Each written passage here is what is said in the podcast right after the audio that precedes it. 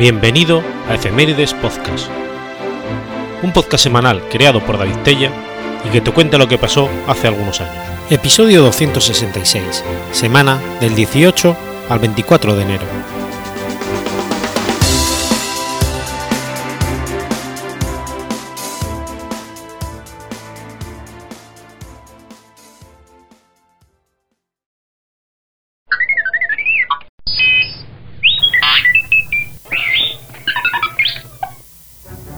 18 de enero del 350. Muere Constante. Flavio Julio Constante, conocido simplemente como Constante, fue emperador de Roma entre el 337 y el 350. Primero, con Constantino II y Constancio II, y a partir del 340 solo con Constancio II. Hijo de Constantino I el Grande y su segunda esposa Fausta, fue sucesor de su padre y sucedido en el trono por, por Magnencio. Constante era el tercer y más joven hijo de Constantino I el Grande y Fausta, su segunda esposa. A partir del 337 gobernó el imperio mediante un pacto con sus hermanos Constancio y Constantino. Originalmente le fue asignado el gobierno de las prefecturas pretorianas de Italia y África. Como Constante no estaba satisfecho con el reparto, se reunió con sus hermanos en Viminavcium en el 338 para revisar los límites, y obtuvo también la prefectura de Iliria y la diócesis de Tracia. Tampoco estaba contento Constantino II, así que intentó aprovecharse de la juventud e inexperiencia de Constante e invadió Italia en el 340. Sin embargo, Constante derrotó a Constantino II en Aquilea, donde Constantino murió y recibió en herencia los territorios de su hermano, Hispania, Bretania y la Galia. Tras la muerte de su hermano, condujo una campaña victoriosa contra el reino franco entre el 341 y el 42.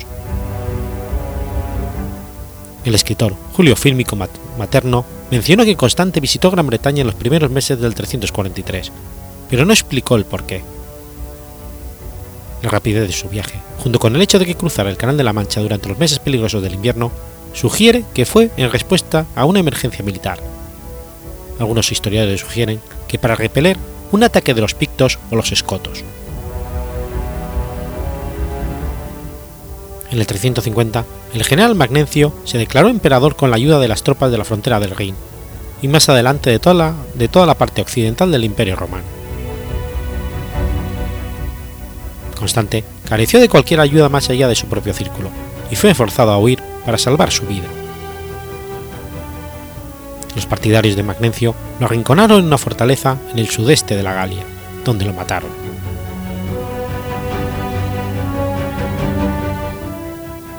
La mayor parte de los miembros de la dinastía de Constancio estuvieron interesados de alguna manera en la religión. Constante promulgó un decreto que prohibía sacrificios paganos en el 341. En el conflicto entre los cristianos ortodoxos y los agrianos, Constante apoyó a los primeros, mientras que su hermano Constancio II apoyó a los últimos. Constante incluso llamó al concilio de Sardica al ortodoxo Atanasio de Alejandría y al arriano Pablo de Constantinopla. Al igual que su padre, fue muy decidido en defender y prorrogar el cristianismo y sus ideas. En el 341 promulga la prohibición de los sacrificios paganos y la práctica de la magia, aunque esta ley lleva solo el nombre de Constante. Esta prohibición se repite en el 346 con su otro hermano, Constancio II. Por lo tanto, se aplica en todo el imperio. En el 342 se alienta el cierre, pero no la destrucción de algunos templos paganos abandonados.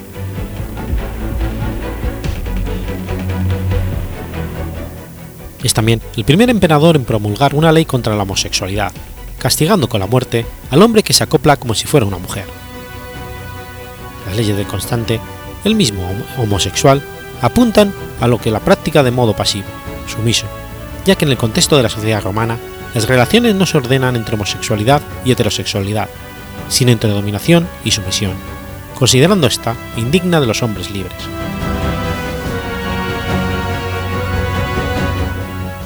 Constante se opone también a lo largo de su reinado a los cristianos adeptos al donatismo, particularmente activo en África, y consigue varios éxitos militares contra el bandolerismo que se había desarrollado en la provincia.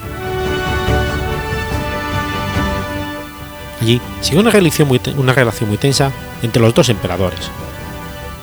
Todas estas diferencias no les hacen llegar a la guerra. En el 346, sin embargo, se llevan bien y se comprometen a dirigir toda su tierra como lo deseen. Esto significa que están de acuerdo para llevar a cabo a cada uno su política religiosa sin que el otro vea nada malo en ello. Sin embargo, se opuso a su hermano Constancio II en cuanto a cómo lidiar con el arrianismo, una doctrina condenada como herejía en el concilio de Nicea I en el, en el 325. Constante se muestra como firme defensor de la ortodoxia y el credo de Nicea, mientras que Constancio II promueve, como hizo su padre, Constantino I, al final de sus días, la causa arriana. Constante lleva a cabo una activa persecución contra los arrianos y apoya a los nicianos disidentes en el oriente, como el patriarca Atanasio de Alejandría. El vértice de este conflicto se lleva a cabo durante la controversia para controlar la sede episcopal de Alejandría. El patriarca Atanasio había sido condenado y expulsado de su puesto después de los concilios de Tiro en el 335 y Antioquía en el 341, donde los arrianos, defendidos por Constancio II, eran mayoritarios. Atanasio apeló al Papa Julio I, quien con el firme sostén de Constante apela a celebración de un concilio. Reunido en Serdica en el 342, da la razón a Atanasio, que es reinstalado en sus funciones y vuelto a Alejandría, y encuentra de los deseos de Constancio II.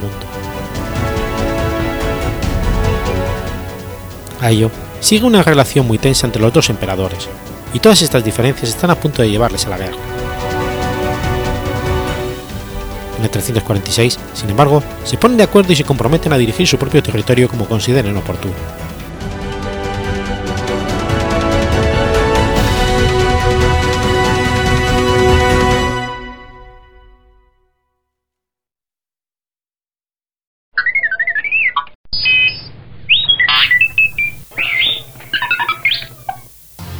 19 de enero de 1305.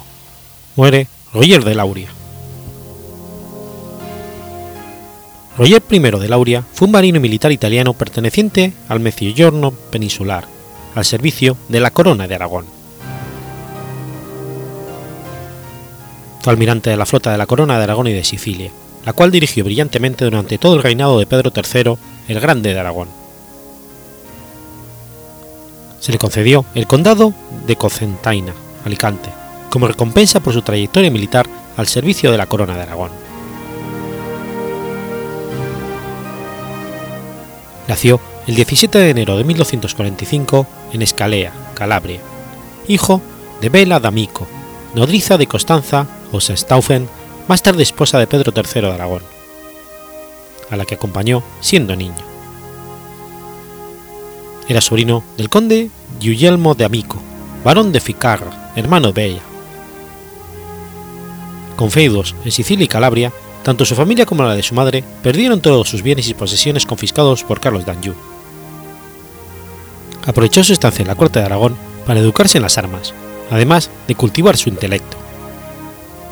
La proximidad hizo estrechar los lazos de amistad con Pedro III de Aragón, futuro rey. Más adelante lo armó caballero junto a Corrado Lancia, que con el transcurso del tiempo se convertiría en su cuñado, ya que una hermana de Corrado se casó con Rugerio.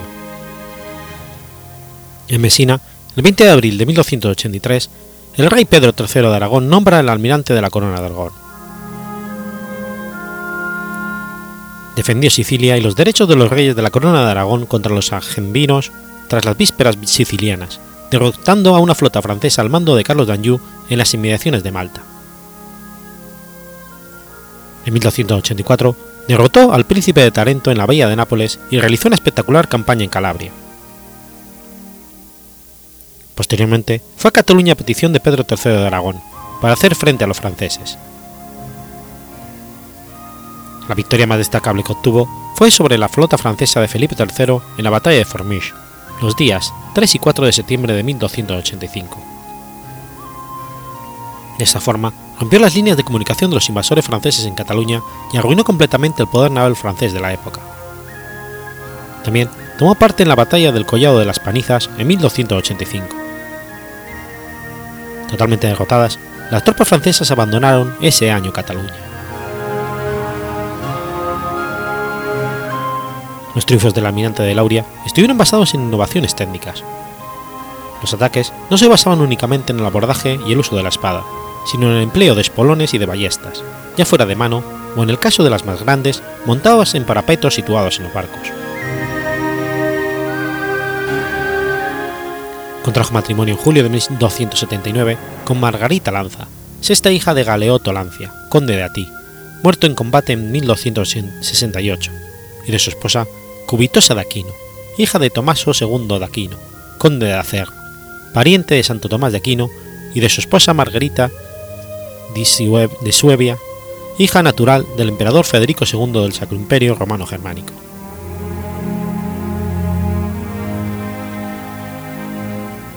Las hazañas del marino en el mar fueron notables. Al acceder Jaime II al trono de Aragón, tendría que haber cedido el trono siciliano a los, a los angevinos con los que había firmado la paz. Sin embargo, su hermano menor Federico aceptó la corona que le había ofrecido los sicilianos y luchó por la corona contra los angevinos y su hermano. Aunque al principio Roger apoyó a Federico, poco después se puso al servicio de Jaime. Confiscados sus territorios sicilianos y tildado de traidor, venció al infante Federico en Cabo Orlando y Ponza. Firmada la paz de Caltabellota en 1302 entre ambos hermanos, Roger se retiró a su condado en Concentaina, donde murió. Fue enterrado en Santes Creus, un monasterio cisterciense al pie del sepulcro de Pedro el Grande de Aragón.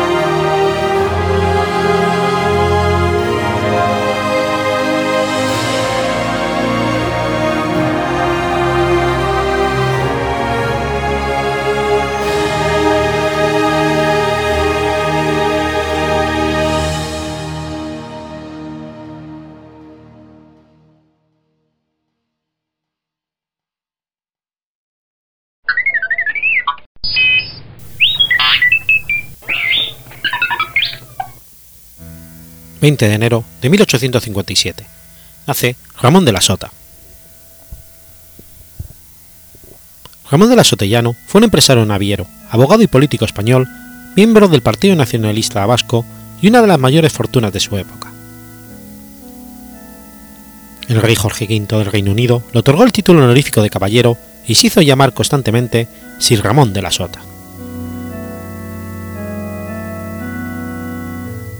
Hijo de Alejandro de la Sota y Alejandra de Llano, naturales de Portugalete, nació en Castro Urdiales, Cantabria, el 20 de enero de 1857. El episodio de su nacimiento en una villa de la provincia de Santander ha sido utilizado con escarnio por sus detractores para ridiculizar la afinidad de Ramón de la Sota con el nacionalismo vasco. Y en realidad no deja de ser un episodio menor y sin el fundamento que han querido darle estos, pues como veremos, el solar tanto de los Sota como de los Llano se encontraba en el corazón de las encarnaciones de Vizcaya, concretamente en San Julián de Musqués. Vivió sus primeros años en la casa familiar Sita en San Julián de Musqués, Vizcaya, y en 1868, antes de estallar la Tercera Guerra Carlista, se traslada a Bilbao para estudiar en el Instituto Vizcaíno y posteriormente a Madrid donde finaliza la carrera de Derecho en la Universidad Central de Madrid, regresando a Bilbao para iniciar su actividad profesional contrayendo matrimonio con Catalina de Aburto, hija de unos comerciantes de dicha ciudad. Su abuelo, Félix Joaquín de la Sotellano, nació en 1755 en San Julián de Musqués y fue en 1804 diputado general del señorío de Vizcaya. En 1804 apoderado de Portugalete en las Juntas Generales, juntas de las que se trató el Puerto de la Paz, con la consiguiente Zamacolada, y en 1812 y 18 fue alcalde de Portugalete.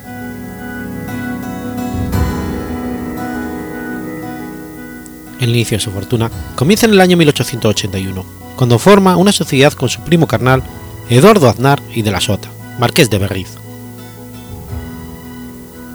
Esta sociedad inicialmente se dedica a la minería y a la explotación del hierro.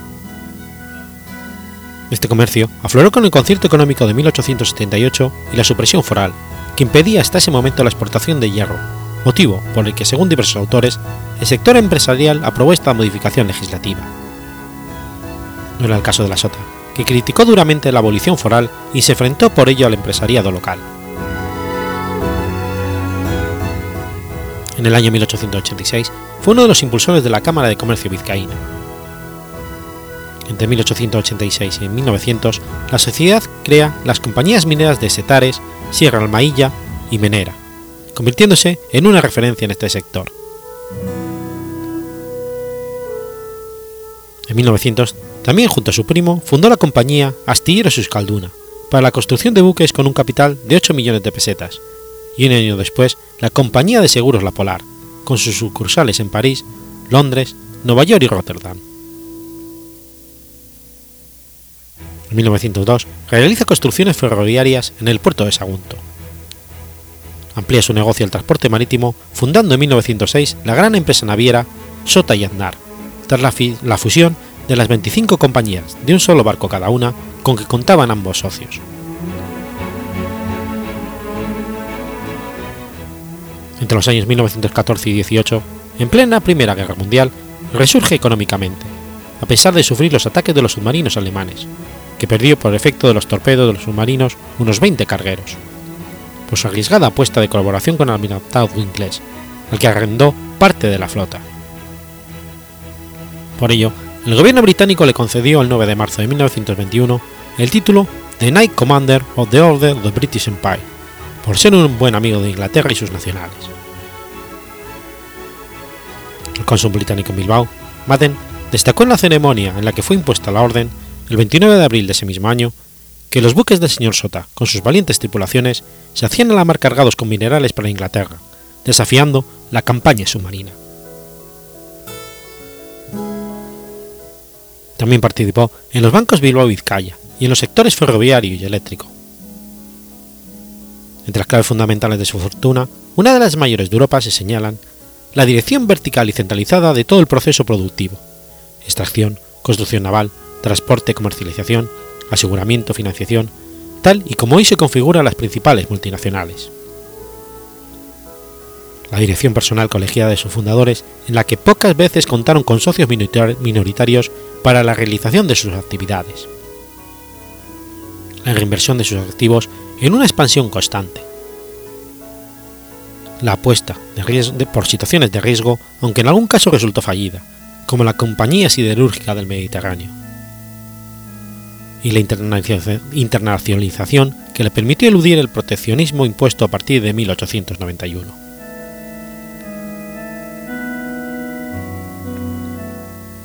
opuesto como se ha dicho a la abolición foral, forma parte de la sociedad fuerista Euskal Herria, siendo conocidos sus miembros como los euskalherriacos, y es diputado provincial entre 1808 y 1892.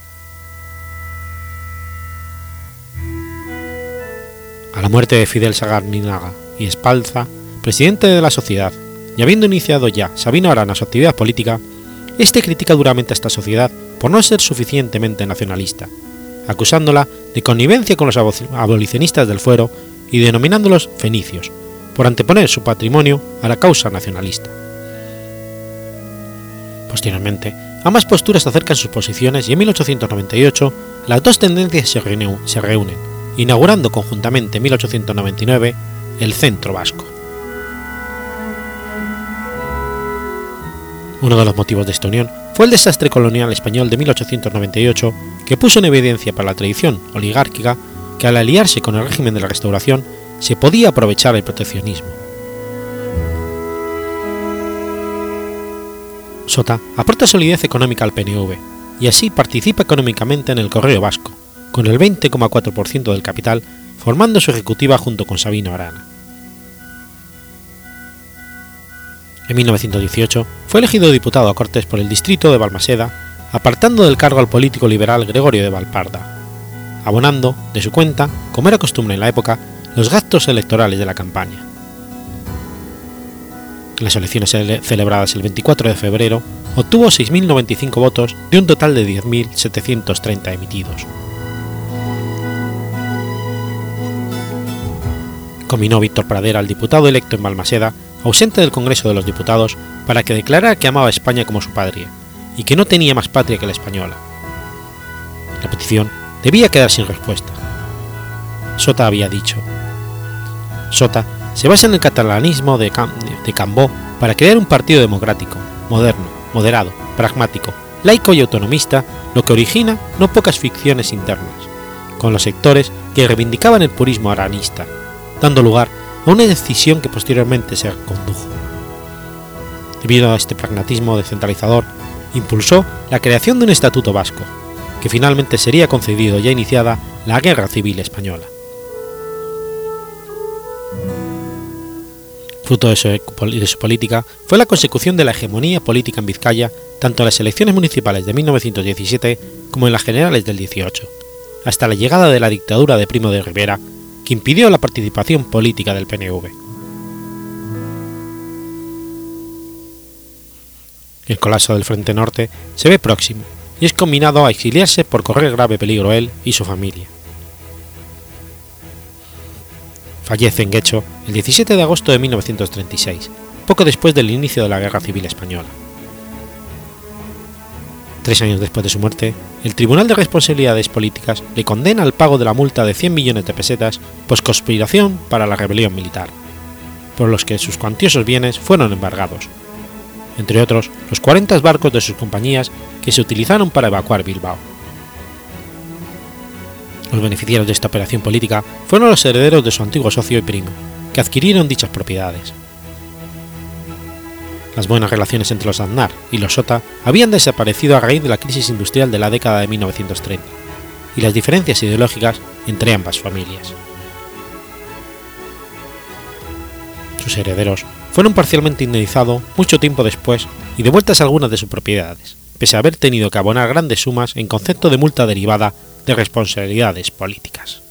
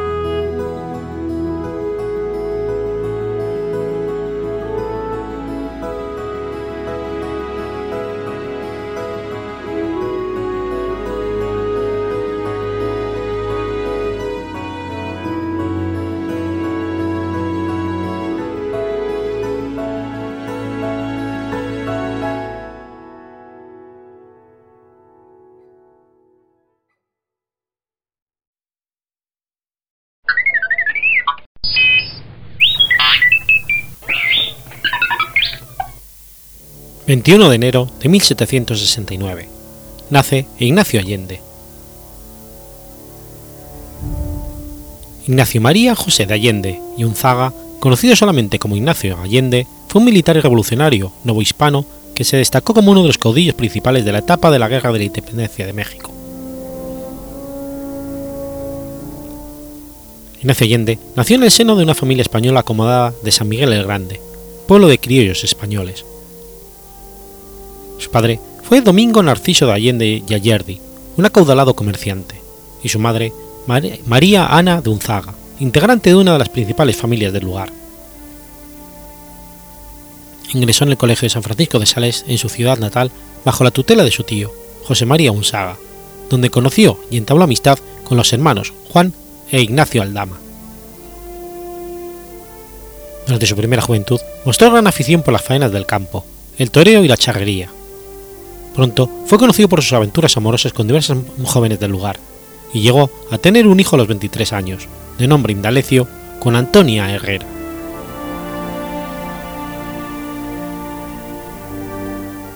La carrera militar de Allende dio inicio a partir de 1795, cuando fue integrado a la nómina del Regimiento Provincial de Dragones de la Reina de la región, en calidad de teniente.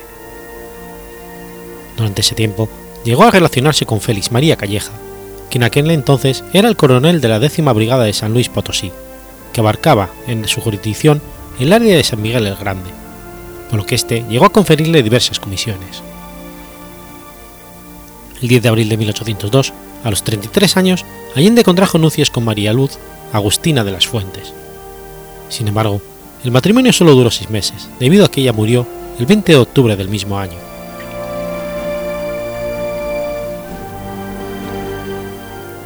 Tras las noticias de las abdicaciones de Bayona, el virrey José Iturrigari ordenó las primeras maniobras militares de todos los efectivos de la Nueva España, por lo que Allende recibió varias comisiones militares. Primero, en la Ciudad de México, luego en Jalapa y por último en el Palmar, en Sonora. Gracias a ellos, Allende entró en contacto con varios grupos de personas de ideas liberales que le hacen simpatizar con la causa autonomista propuesta por el Ayuntamiento de México, por parte de Francisco Primo de Verdad. En 1808 regresa de vuelta a su tierra natal, ya con el grado de capitán, pero decide tomar parte en la fallida conspiración de Valladolid, junto con José María Obeso y Mariano Michelena. Allende consiguió evadir la prisión, pero de nueva cuenta decidió integrarse a nuevas juntas secretas de la rebelión. En esta ocasión, organizadas por los corregidores de Querétaro, a las cuales asistió también el párroco de Dolores, Miguel Hidalgo y Costilla, así como los militares Mariano Abasolo y Juan Aldama. Originalmente, el movimiento de independencia iba a ser encabezado por Allende y Aldama, pero una delación inoportuna cambió los planes y fue Miguel Hidalgo quien finalmente tuvo que dar inicio a la lucha el 16 de septiembre, en el poblado de Dolores, tras la proclamación del famoso grito. Los antiguos conspiradores cerraron filas en favor del cura, tras asegurar el pueblo de Dolores y arengar a la población, decidieron marchar con rumbo a Guanajuato. El 21 de septiembre, en la ciudad de Celaya, los dos cabecillas principales del ejército, Hidalgo y Allende, fueron nombrados oficialmente como capitán general y teniente general respectivamente de los ejércitos insurgentes. Días más tarde, el creciente ejército insurgente entraba triunfante a San Miguel del Grande, donde Allende consiguió el apoyo de sus habitantes y que los miembros del regimiento de la Reina se uniesen al movimiento.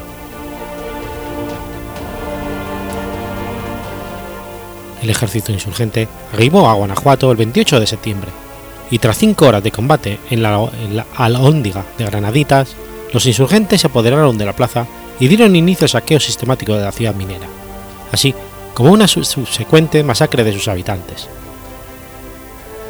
Es en este punto donde comenzaron a gestarse las primeras desavenencias de Allende con Hidalgo, debido a la incapacidad de éste para contener los desmanes cometidos por las tropas insurrectas.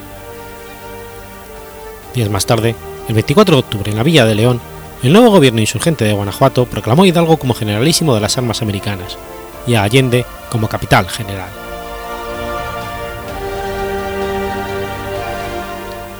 Allende también participó en la batalla del Monte de las Cruces, en donde los insurgentes combatieron a una fuerza realista de alrededor de 2.000 efectivos contra más de 80.000 hombres. Poco antes de dar inicio al combate, el sanmiguelense, fiel a su instrucción militar, había propuesto que solo las tropas más experimentadas participasen en el combate, pero el párroco de Dolores se había negado tozudamente al respecto, empeñando en que los indígenas tomaran parte de la acción. La organización del orden de batalla corrió por parte de Allende, y contando con el respaldo de Aldama y Mariano Jiménez, un ingeniero de minas que se unió al movimiento tras la toma de Guanajuato. La victoria insurgente en Monte de las Cruces, no obstante, fue una victoria pírrica. Pese a la diferencia en cantidad de tropas, los realistas habían conseguido infligir varias bajas a las fuerzas rebeldes. Además de que en el transcurso de la noche se fueron dando más deserciones. Debido a esto, y ante las noticias de que las fuerzas combinadas de Félix María Calleja y Manuel de Flom se aproximaban a toda velocidad hacia la Ciudad de México para auxiliar al virrey Venegas, Hidalgo decidió no apoderarse de la capital del virreinato y dio la orden de volver de vuelta hacia la ciudad de Valladolid. Aquello provocó aún más tensiones entre Hidalgo y Allende. Mientras iban de regreso, el 7 de noviembre, las tropas realistas e insurgentes se encontraron por accidente y se batieron en la breve batalla de Aculco, donde las fuerzas del brigadier medinense infligieron una terrible derrota al ejército insurgente, que provocó que casi todos huyeran en desbandada. Con los pocos efectivos que había conseguido reunir, Allende se separó de Hidalgo y marchó de vuelta a Guanajuato, con el objetivo de reforzar la plaza ante la posible llegada de los realistas. Ocurrió el 25 de noviembre, en que a pesar de los esfuerzos de Allende y tras haber sostenido seis horas de duro combate, la ciudad minera fue reconquistada por las fuerzas virreinales.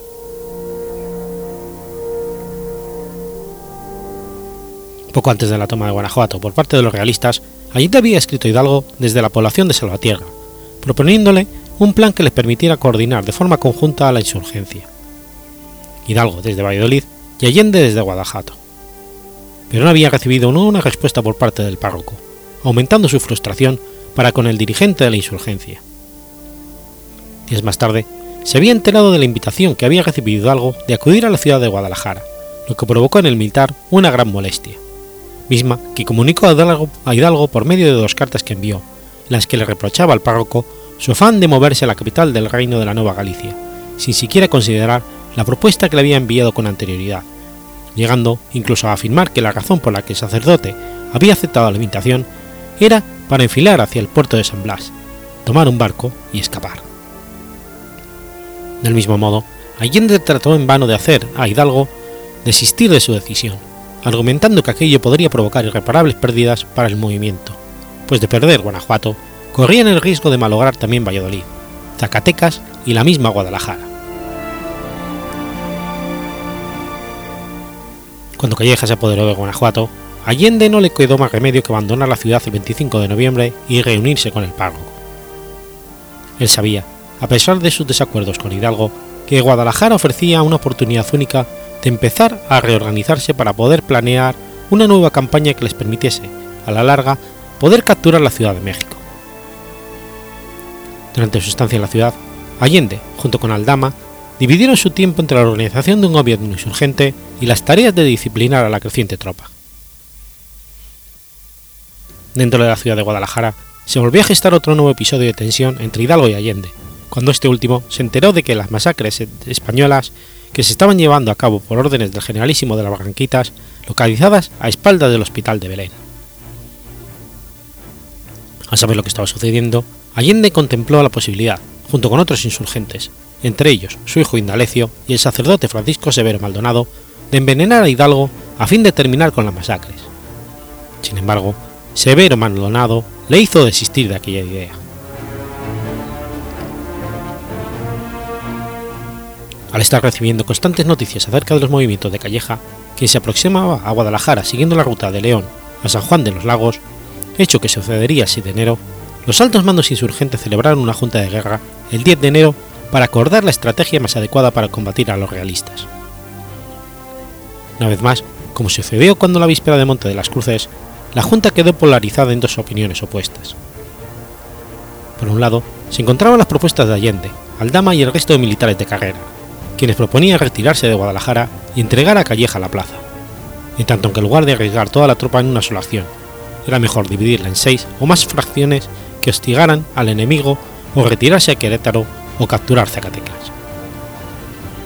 Mientras tanto, Hidalgo, confiado en la superioridad numérica y aprovechando la gran influencia que ejercía sobre el resto de los mandos insurgentes, propuso salir y batirse contra los realistas, confiando, erróneamente, en que contaría con la ayuda del caudillo insurgente. Rafael Iriarte, a quien le había encomendado mandar sus tropas de Zacatecas para su auxilio. Una vez más, a Allende no le quedó más remedio que acatar las órdenes del generalísimo y fijar la fecha de salida de la ciudad para el 14 de enero de 1811.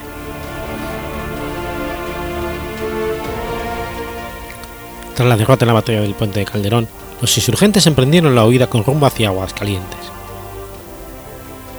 el 24 de enero, la hacienda del pabellón Allende, junto con otros altos mandos de la insurgencia, exigieron la renuncia de Hidalgo como cabeza del movimiento y quedaron al propio San, San, Miguelense como el nuevo líder del mismo. Al momento de tensión, Ignacio López Rayón, secretario de Hidalgo, propuso como solución que el párroco conservara el mando político, en tanto que Allende tendría el mando militar, No obstante, en la práctica, el liderazgo del cura solamente tuvo un carácter simbólico, Allende se convirtió de facto en el único líder de la insurgencia, mientras que Hidalgo fue reducido de forma gradual y discreta a la calidad de prisionero por parte de sus propios colaboradores. Con un ejército diezmado, decidió marchar hacia el norte para conseguir más dinero, armas y tropas. En la caíta de Baján, fue traicionado por, Ignacio Elizondo, emboscado y junto con los cabecillas del ejército, apresado y conducido a la ciudad de Chihuahua, donde fue juzgado por insubordinación y fusilado el 26 de junio de 1811. Su cadáver fue decapitado y su cabeza colgada de una de las esquinas de la Oindiga de Graditas, lugar donde sucedió el primer triunfo insurgente, como escarmiento a la población, y donde permanecería por un total de 10 años. Cuando tras el triunfo del Pan de Iguala fue descolgado, junto con las cabezas de Hidalgo, Aldama y Jiménez, por órdenes de Anastasio Bustamante y enviadas a la Ciudad de México, donde fueron enterradas con honores en el altar de los reyes, de la Catedral Metropolitana.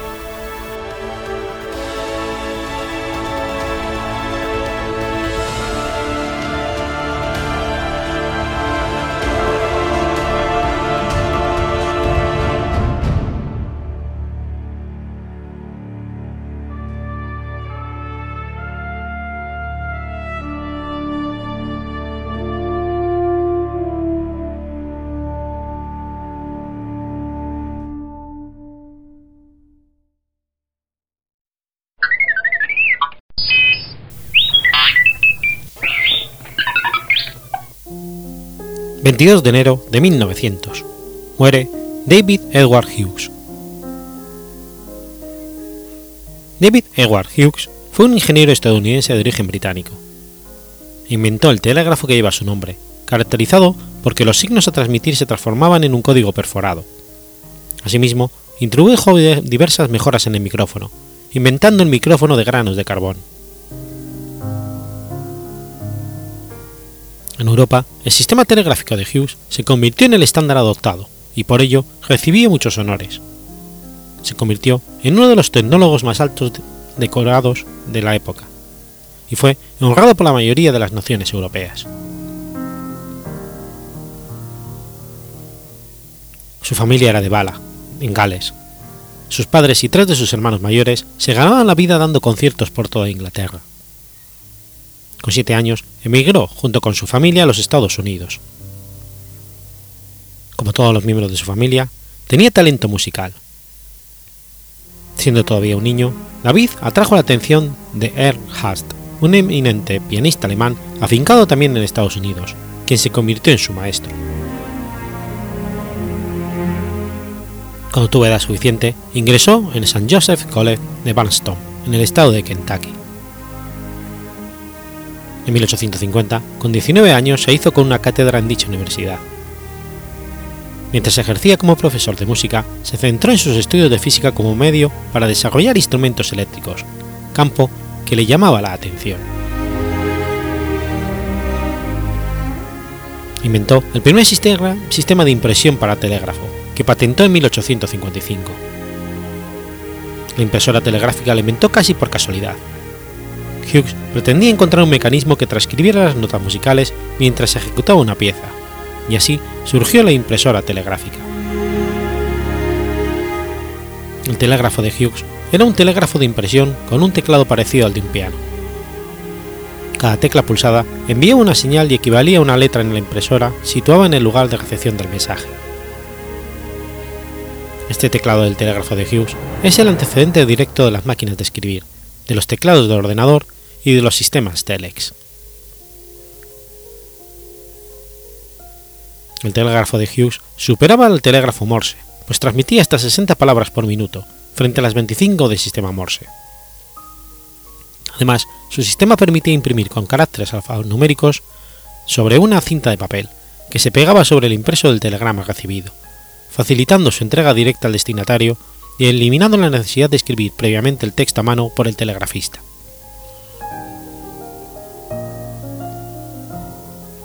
Como no podía comercializar su invento en los Estados Unidos, donde la patente la tenía Samuel Morse desde 1857, Hughes se forzó en introducir su invento en su Inglaterra natal, pero no tuvo éxito, por lo que lo intentó con los franceses. En Francia, su invento estuvo un año a prueba, y finalmente fue adoptado por la Dirección de Correos y Telégrafos, y el, emperador Napoleón III le concedió la medalla Chevalier. Algo similar le sucedió en toda Europa. Los países adoptaban el telégrafo de Hughes y homenajeaban a su inventor.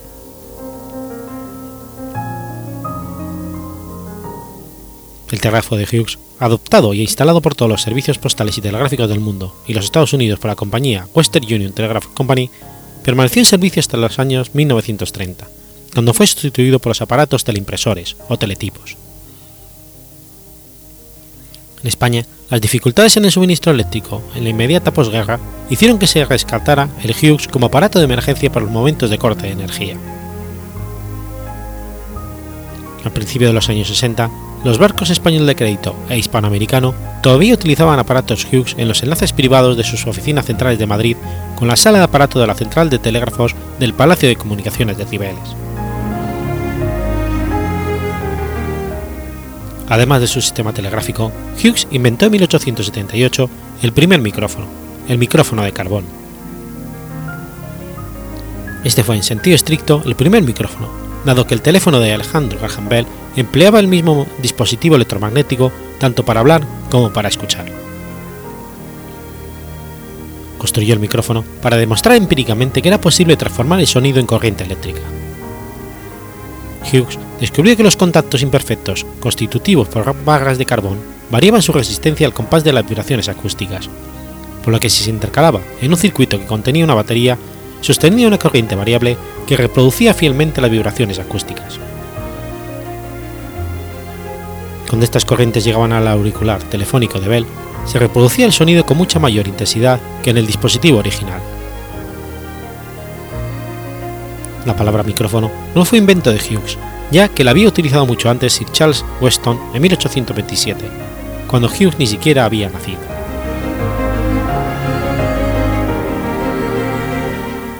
Hughes, hombre de sobrado prestigio en el momento, rechazó patentar el micrófono, revelando el secreto primero a la Royal Society de Londres y difundiéndolo entre el público general el 9 de junio de ese mismo año.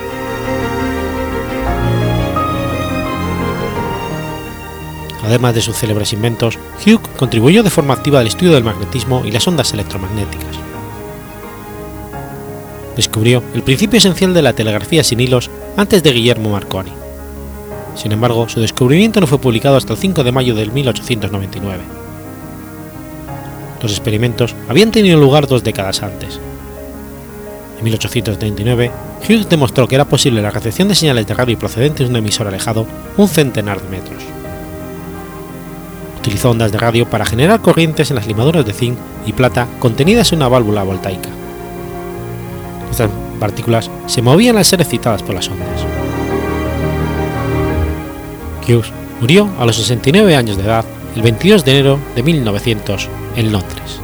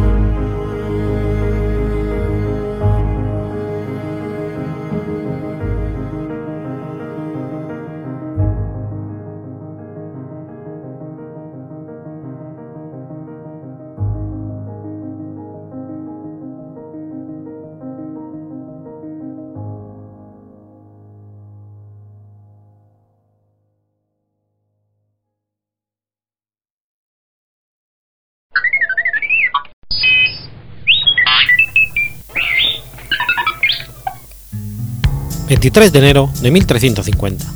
Nace Vicente Ferrer. Vicente Ferrer fue un dominico valenciano, taumaturgo, predicador, lógico y filósofo. Sus viajes de predicación le granjearon el aprecio de la población de distintas regiones de Europa. Vicente Ferrer nació en el seno de una familia acomodada de la ciudad de Valencia.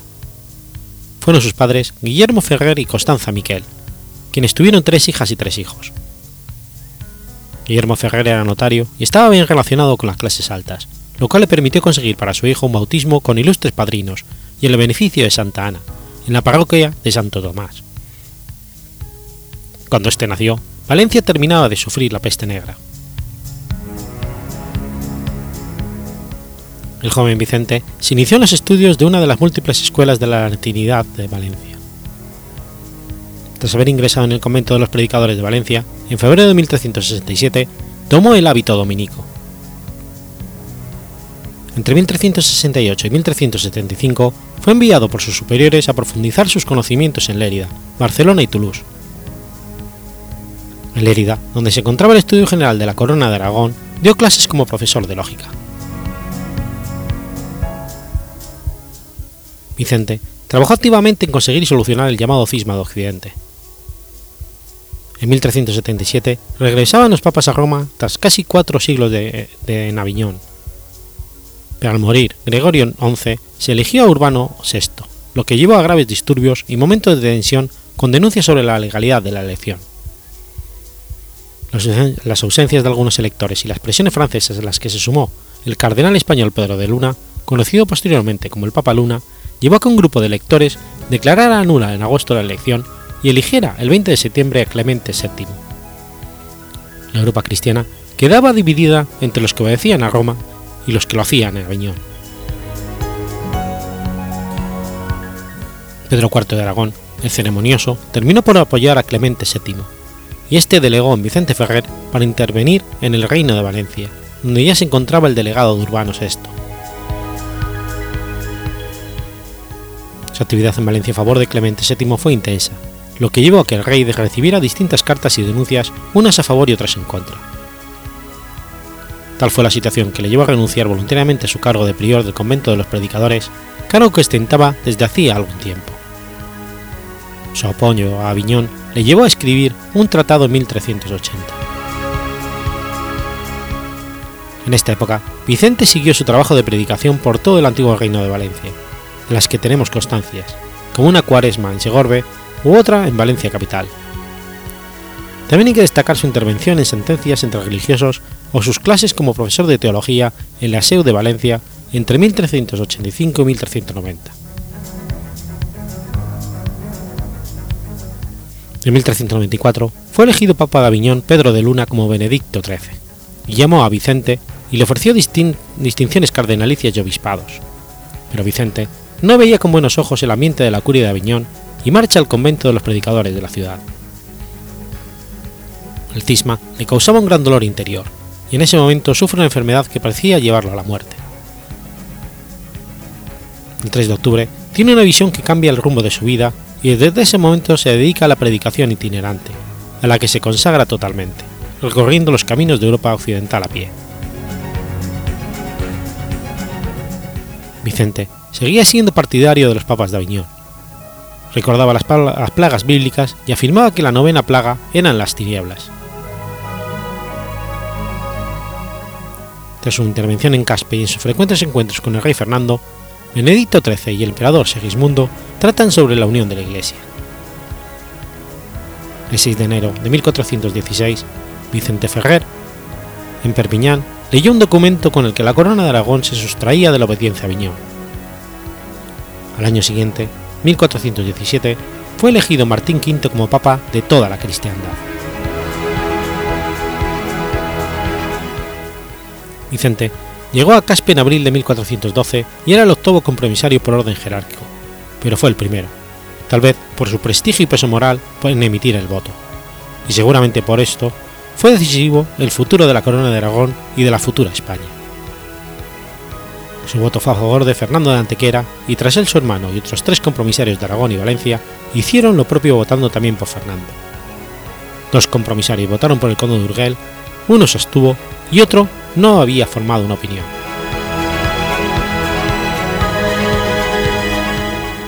Vicente Ferrer forma parte de la historia antisemita de España. Según decían los judíos, eran animales con rabo que menstruaban como las mujeres fue impulsor del pogromo de 1391 en el barrio judío de Valencia, donde actualmente se ubica la Plaza San Vicente Ferrer, y en Toledo consiguió la transformación de la Sinagoga Mayor de Toledo en la iglesia de Santa María la Blanca.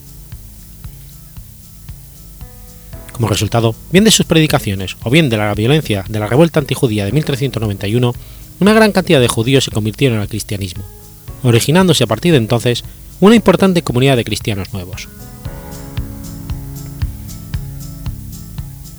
Su trabajo se vio facilitado por su conocimiento intenso del hebreo, las tradiciones y las escrituras. Vicente tuvo un trato especial con los convertidos, encargando su formación y educación en el cristianismo a personas seleccionadas, o como el converso musulmán Ahmed Hanexa, que tomó el nombre de Vicente cuando se bautizó, del que se preocupó para que él y su familia tuvieran una pensión para su socorro y sustento, y pudiera predicar entre musulmanes y cristianos. Al dominico Vicente Ferrer se le atribuye en el año 1410 la fundación del primer orfanato del mundo registrado en la historia europea, y que todavía sigue en pie y funcionando. Le pidieron que asistiera al concilio de Constanza, pero él optó por seguir con su trabajo y continuó predicando por Francia, evitando zonas de guerra. Recorrió el mediodía francés, la Auvernia, pasando luego a Bretaña, donde transcurrirían los últimos meses de su vida. Encontrándose gravemente enfermo, decidió partir hacia Valencia, Sufrió una, terrible tempestad al salir del puerto de Vannes, lo que le interpretó como una señal de Dios para que volviera a Vannes para pasar el resto de sus días. Falleció allí el 5 de abril de 1419. Su sepulcro se halla en la catedral de dicha ciudad.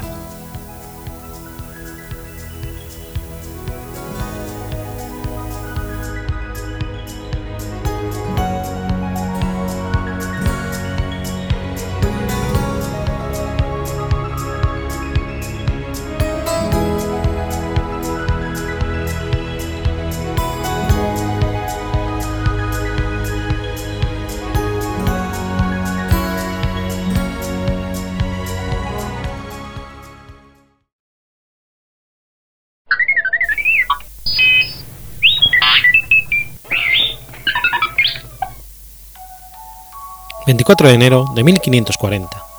Nace Edmundo Campión. San Edmundo Campión fue un sacerdote católico, jesuita, mártir santificado, siendo uno de los 40 mártires de Inglaterra y Gales.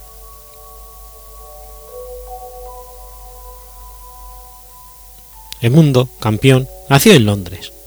Era hijo de un librero católico llamado Edmundo, cuya familia católica se había convertido al anglicanismo de niño, se hicieron planes para que entrara en el negocio de su padre, estudiando gramática en la escuela y en los Christie Hospital. Con 13 años, cuando María I de Inglaterra se proclamó en 1553 reina de Londres, fue el escolar encargado de realizar la salutación en latín a la monarca. William Chester, director del Christie Hospital, le asignó una beca para el St. John's College de la Universidad de Oxford, la que aceptó pasando a ser uno de los primeros alumnos graduándose a los 16 años. Campion se distinguió en Oxford en 1560, cuando dio una oración en el responso de Emmy Roswell, y otra vez en el funeral del fundador del mismo colegio, Sir Thomas White. Tomó el juramento del acta de supremacía en ocasión de su titulación en 1564. Durante los siguientes 12 años fue seguido e imitado como ningún otro hombre lo había sido en una universidad inglesa, excepto el mismo y Newman. Se graduó en sendas carreras y comenzó como tutor. En 1566 dio la bienvenida a la reina Isabel al llegar a la universidad y ganando un respeto duradero. Fue elegido entre los estudiantes para dirigir el debate público frente a la reina.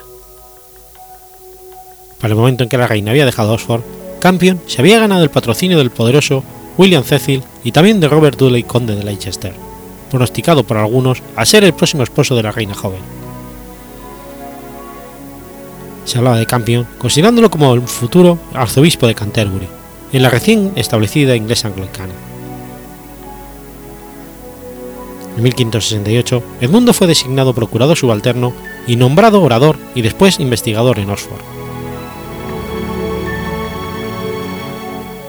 Edmundo Campion comenzó a tener complicaciones por cuestiones religiosas.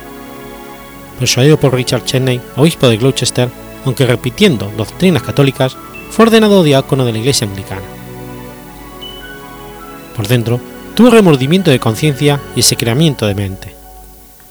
Los rumores sobre sus opiniones comenzaron a esparcirse y dejó Oxford en 1569 para dirigirse a Irlanda tomando parte de la propuesta de fundación de la Universidad de Dublín.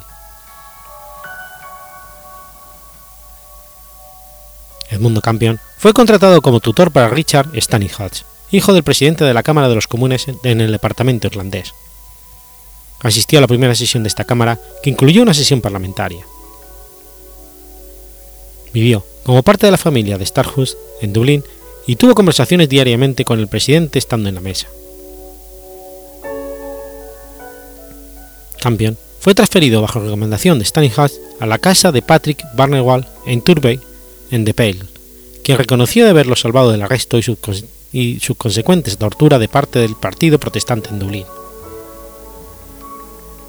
Durante cerca de tres meses eludió a sus perseguidores, dándose a conocer como señor Patrick, y preocupándose en escribir sobre la historia de Irlanda. Edmundo huyó al continente europeo, iniciando una peregrinación a la ciudad de Roma. Después se unió a los jesuitas de la Orden Religiosa de la Compañía de Jesús, a la muerte del padre general San Francisco de Borja, y siendo recibido por el padre Mercanius, que lo ordenó sacerdote en 1578. Durante el tiempo de su formación jesuítica, estudió y trabajó en las ciudades de Praga, Bohemia y Brno en Moravia. Edmund Campion retornó a Londres como parte integrante de la misión de los jesuitas en dicha isla, cruzando el canal la Mancha disfrazado de comerciante de joyas. En Londres escribió una descripción de su nueva misión en la que explicaba su trabajo desde el punto de vista estrictamente religioso y no político. Entre otras obras escribió su famoso Diez razones. Así empezó a ser conocido como el jactancioso Campion. Desplegó una gran cantidad, actividad religiosa contra la Iglesia de Inglaterra y a favor de la Iglesia católica y del Papa, como la única fe verdadera, incitado a muchos católicos a permanecer leales a su fe. Todo ello condujo al arresto de Edmundo y a su encarcelamiento y tortura en la Torre de Londres, y finalmente el martirio. Murió el 1 de diciembre de 1581, siendo ahorcado, destripado y descuartizado en Tibo. Las partes de su cuerpo fueron expuestas en cada una de las cuatro puertas de la ciudad como advertencia a otros católicos. Sus reliquias se encuentran hoy en día en la ciudad de Roma, Praga, Londres, Oxford, Stoneheart y Rockingham. Fue beatificado el 9 de diciembre de 1886 por el Papa León XIII, siendo finalmente canonizado como santo en Roma el 25 de octubre de 1970 por el Papa Pablo VI, como uno de los 40 mártires de Inglaterra y Gales.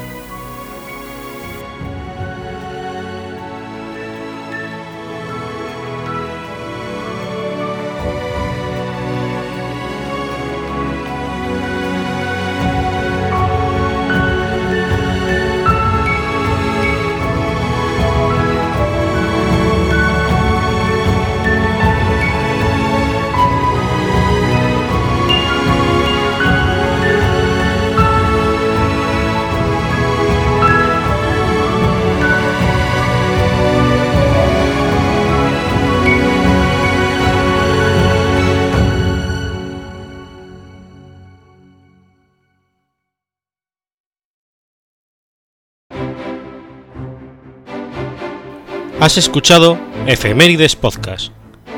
Si quieres ponerte en contacto conmigo, puedes hacerlo por Twitter a la cuenta arroba efemeridespod o mi cuenta personal, arroba telladavid, o por correo electrónico a la dirección efemeridespod.gmail.com. También puedes visitar la página web efemeridespodcast.es. Y recuerda que puedes suscribirte por iTunes y por iBox, y tienes un episodio nuevo cada lunes.